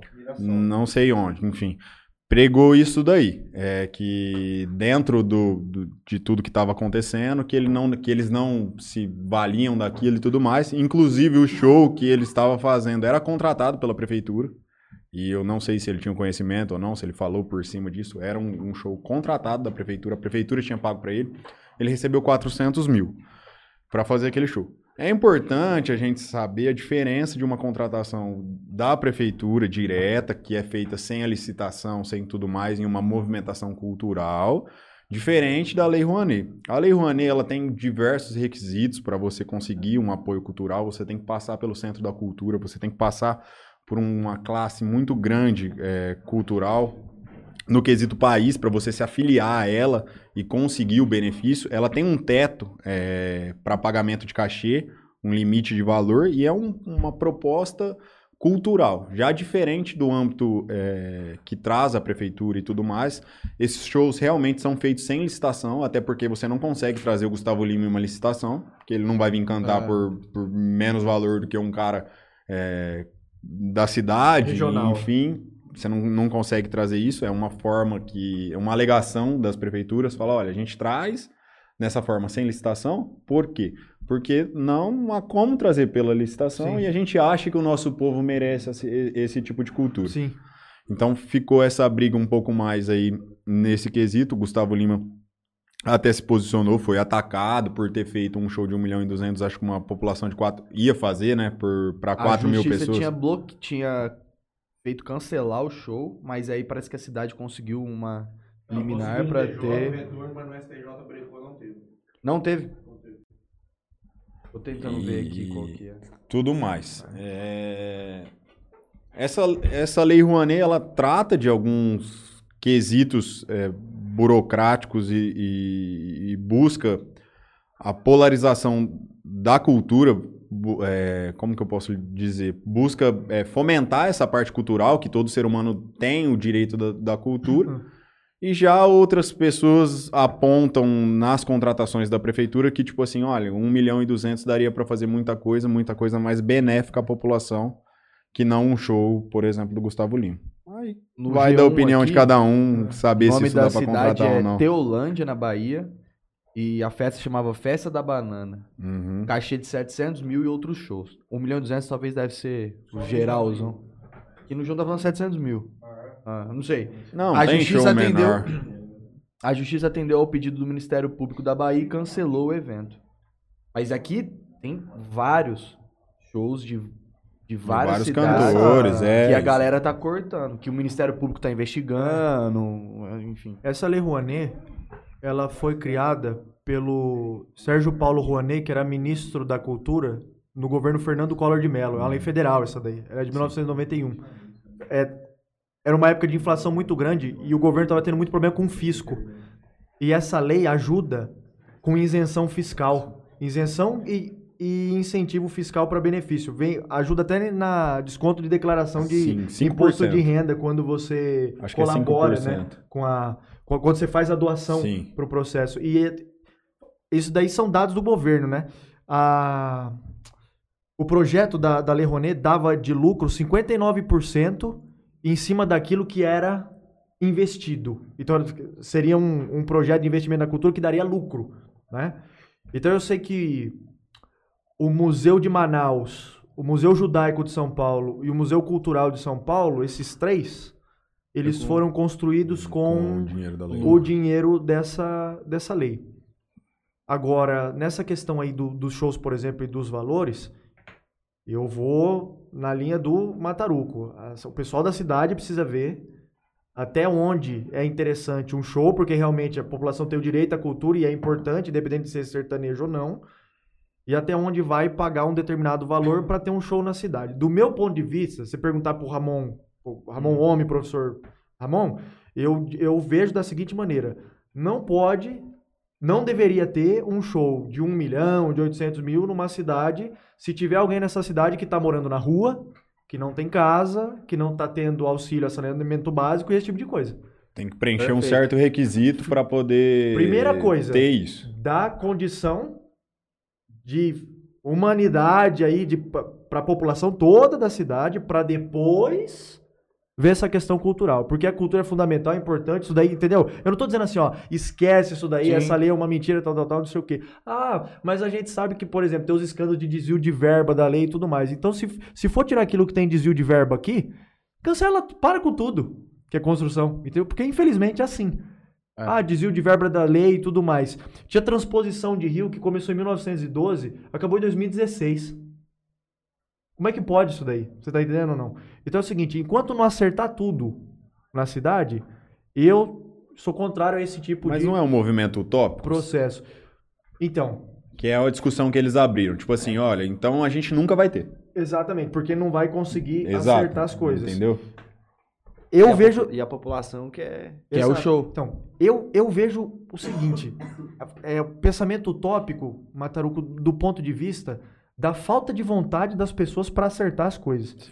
E eu vou falar um negócio para você: se eu sou prefeito de uma cidade e um cara apresenta na minha mesa dois projetos, o show, tô dando um exemplo, tá? Sim. O projeto do show vai trazer o show para cá, a galera vai gostar, tal, tal, tal, não sei o que, é importante. Lógico que é importante.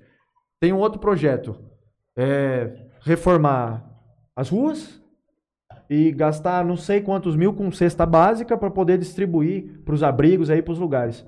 Para mim essa daí é uma escolha muito fácil Não precisa nem de, pensar. de, de fazer, você tá entendendo? É. Então eu vejo que a prioridade é isso aqui, porque por exemplo, a cultura pra população é importante e tudo mais. Mas você tem que ter população pra ter acesso à cultura. Enquanto a galera estiver morrendo de fome, esse tipo de coisa, eu acho complicadíssimo, Existe. cara. Tem um movimento, o que você está É. falando é que tem um movimento básico antes desse movimento É, existe cultural. uma necessidade Existe. humana Então, tipo assim, básica Você tem que privar é, educação, é, enfim, comida e tudo mais para Exatamente. existir o povo para poder chegar à cultura. Talvez estipular um teto baseado na arrecadação do município? Talvez sim, porque tem um negócio. O show, eu, eu entendo, eu, eu sei disso, o show também gera dinheiro pra cidade. Sim. Lógico, vai gente pra lá, o setor de hotelaria, de turismo, restaurante, Sim, a galera sim, vai ganhar dinheiro. Então, o show traz dinheiro pra cidade. Preci- preci- Tem que ter um responsável dentro da prefeitura, por exemplo, pra ver o quanto compensa o gasto e a lucratividade do Sim, show. mas porque é, qual é o limite? É difícil isso dentro do Brasil, Sim. porque você trabalha numa margem que não existe, na verdade. Uma margem numa cidade de 4 mil habitantes, uma margem Então, numa é cidade vai igual São fazer? É. Paulo. como é que você vai você fazer vai- a margem de lucro? Não tem uma base. Eu concordo com tudo que você está falando, até o meu posicionamento também. Não sei se é o correto, ou enfim. É, não deveria ter o, ter o show. Não estou falando porque não é em Jales. Ah, beleza, ia me beneficiar. Ah, mas esse povo de lá não merece ter um show desse? Claro que merece, merece. claro que merece. Claro. Não é essa discussão de, de É, ter ou de não merecimento, ter. é, das Exato. pessoas da cidade. É uma coisa. É. Agora, eu acho que o Brasil não tem ainda essa condição, essa educação de chegar a esse, pronto, esse ponto de propagação dessa cultura. Ah, A gente precisa investir Claro. em coisas muito mais básicas, é, como totalmente tratado aqui, como educação, como tudo mais, para a gente chegar nesse momento cultural e saber aproveitar essa opção que talvez possa ser gerada. Sim. Entendeu? Porque hoje é um show.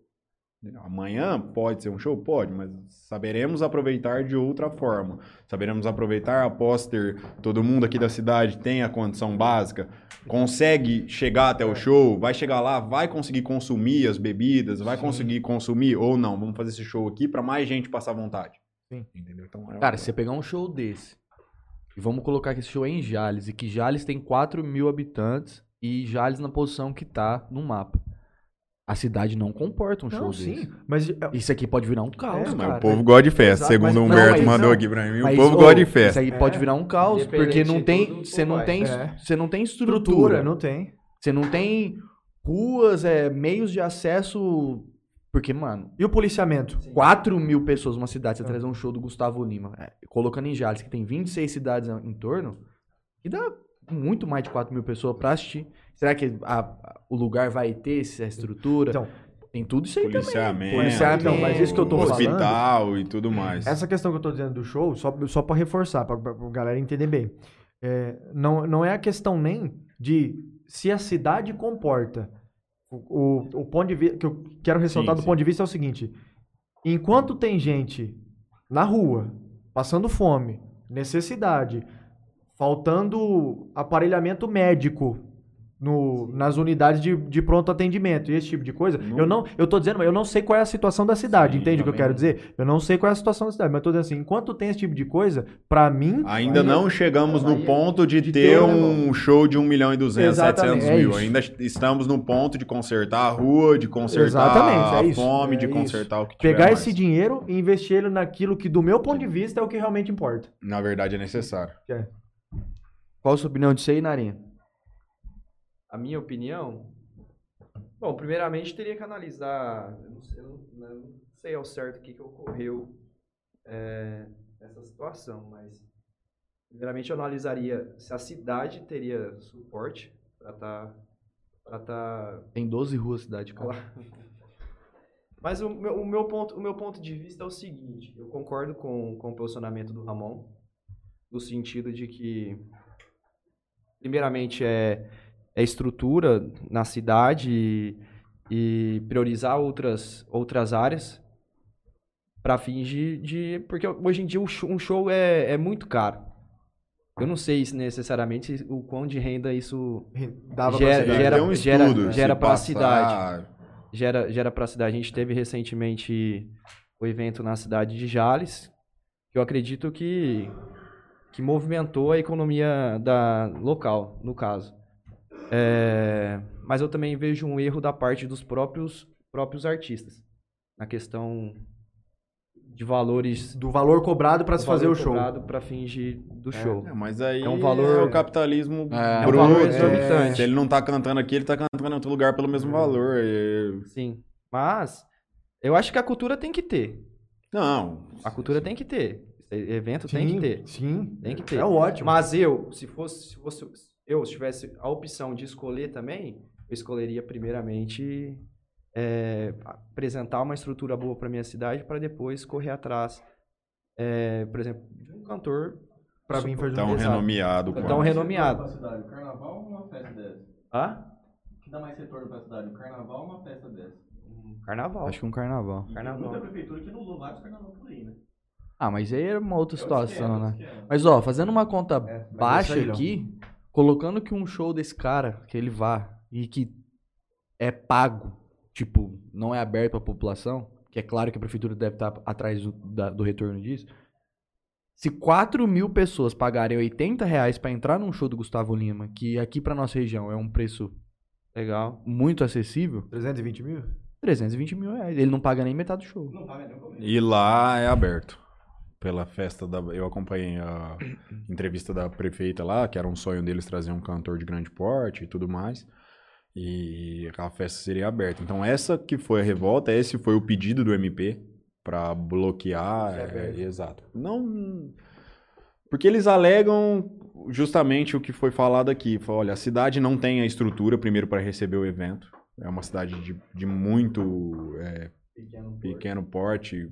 Não fala estrutura de festa, porque a estrutura de festa é montada, há uma área, dá para trazer é, XYZ, mas não tem estrutura como policiamento, não tem bombeiro, não tem é, o geral, porque as cidades vizinhas vão acabar comparecendo, Sim. talvez com a lucratividade de bebida e de tudo mais, pode até empatar o retorno, não sei como que é a questão lucrativa, que foi o que o Ramon falou que deveria ter feito o cálculo e para ver a viabilidade. É. Mas, é, levando em consideração que a gente não chegou nesse nível cultural ainda da população aproveitar e, e ter toda a estrutura básica, acho que tem uma coisa que vem antes, que é a população não passa fome, a população tem uma educação é, De qualidade. de qualidade Tem merenda na escola mais. das crianças, que, da, na escola Tão pública. fornecendo. então. é, Isso a gente tá falando de uma cidade da Bahia. Exato. Ah, Sim. É, Esse é é o um, é ponto. um. É um. Esse que é o ponto. É um ciclo muito diferente do estado de São Paulo. Sim. Sim, a gente Você não tem coisa errada nisso aí. A gente- Tem coisa errada nisso O aí. que, que você acha que tem de errado, Nara? Vou Ah, falar, pô. Desvio, Gustavo Lima não vai te processar, não. desvio de verba, alguma coisa. Estamos olhando a mão de alguém? Com certeza. Acho que deputados não devem ter jogado um dinheiro lá também pra poder contratar e eles ficar tudo bem na fita também? Época Conquistar de... voto lá do época povo de- baiense por causa de um show do Gustavo Lima? Pode ser. Pode ser. Não é uma loucura, não. E, Infe- infelizmente, Isso é a nossa. infelizmente, eu acredito muito que um prefeito vai ganhar muito mais votos trazendo um show Sim. do que, do que reformando a isso infraestrutura inteira da cidade dele. Com certeza. E enqu- enquanto o pensamento for esse das coisas, nós, nós, nós vamos ter sérios problemas, meus amigos. Nós estamos lascados mesmo, mas assim, muito. Mas muito, cara. Mas a educação Ramon, precisa é, avançar muito pra gente chegar a esse Precisa, ponto. Mataruca, Fica mas a muito gente- cru. Mas a gente tem que acreditar sempre. Sim, não. Mas é um Talvez- caminho demoradíssimo. Talvez seus netos e os meus. O Talvez. que, que é mais fácil? O que, que é mais fácil? O cara conseguir um investimento pra trazer um show popular ou um investimento pra estruturar uma cidade? Disponibilidade de verba. ó, Eu quero arrumar tudo aqui na Exatamente. cidade. É. Não eu quero sei. trazer um show. Ah. O que, que você acha? Show! Show! Ó, a gente, Deixa o povo cantar. nós já fomos em vários rodeios na Mas região. muito. que muitos. No nosso tempo.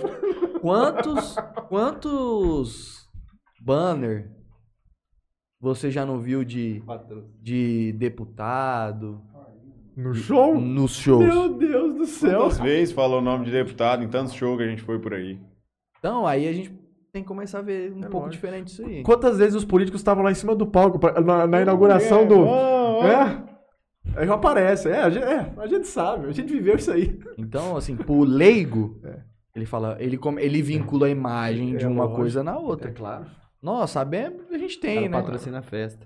Mas o leigo, às vezes o cara que tá lá na arena lá, o cara que trabalhou o dia inteiro lá, foi levar o FI pra ver um show e andar no parquinho, o cara fala, pô, o deputado X lá tá presente aqui no evento, pô. Talvez se ele não tivesse presente no evento, Não talvez ia não ia ter. ter.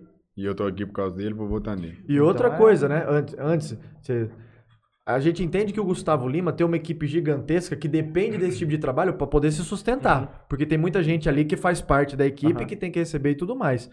Nós não estamos dizendo que não deve ter show. Não, e que, e não, ah, esse sim, pessoal. Não, é esse não, tipo de não, coisa, não. entendeu? Nós estamos dizendo o Tem seguinte: que ter, a todo mundo tem responsabilidade acesso, acesso à cultura, tudo mais, tem que ter. do- dos políticos da cidade em fazer Não isso. sabe Quem organiza, que é melhor. Exatamente. É Quem isso aí, organiza. entendeu? É quem Não, tem- organiza. não é nada contra Gustavo Lima. Claro Você que tá não. entendendo isso daí ou não? É a responsabilidade da liderança da cidade, só isso. Nada contra o Gustavo Lima, até porque o Narinha coloca ele pra cantar lá no escritório todo dia. E o bicho Ah, canta e- lá. E é quando o homem vem aqui, a eu gente vou. gosta, lógico, eu também pô, é firme, Lógico, o homem é firme. claro.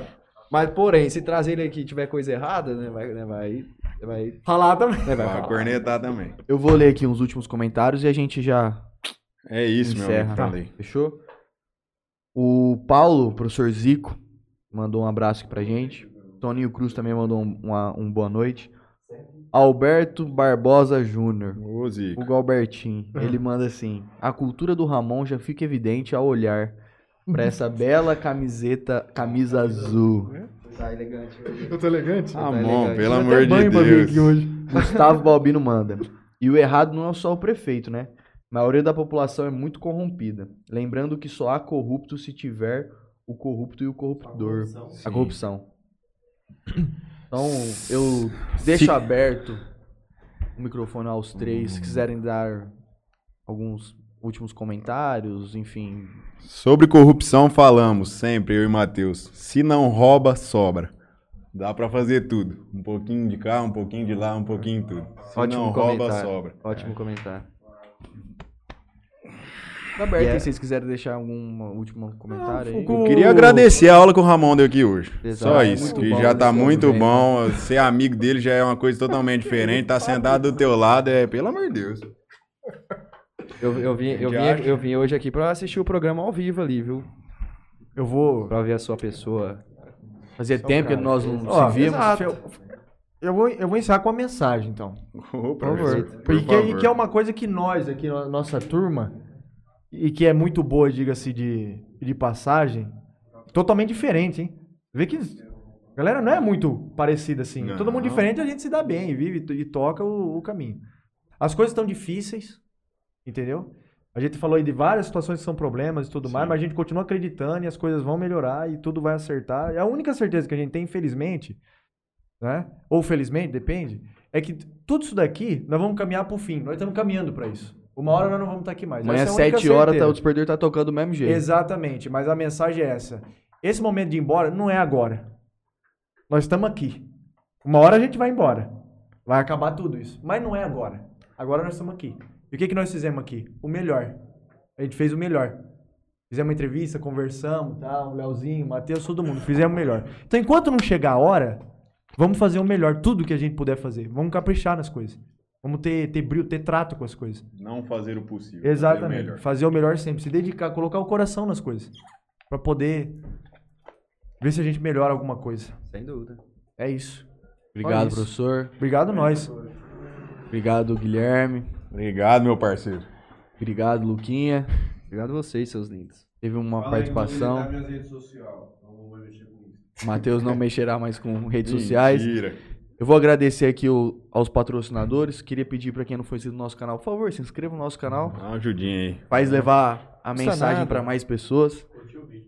Curtir o vídeo, compartilhar com os amigos aí. Quero agradecer a Bebida Sabor aqui, portfólio deles aí em primeiro plano na tela. Quero agradecer ao Toquinho Center Car, parceiro nosso Toquinho, sempre dá o talento no carro da, do pessoal todo aqui. LH Bor, compra e venda de borrachas.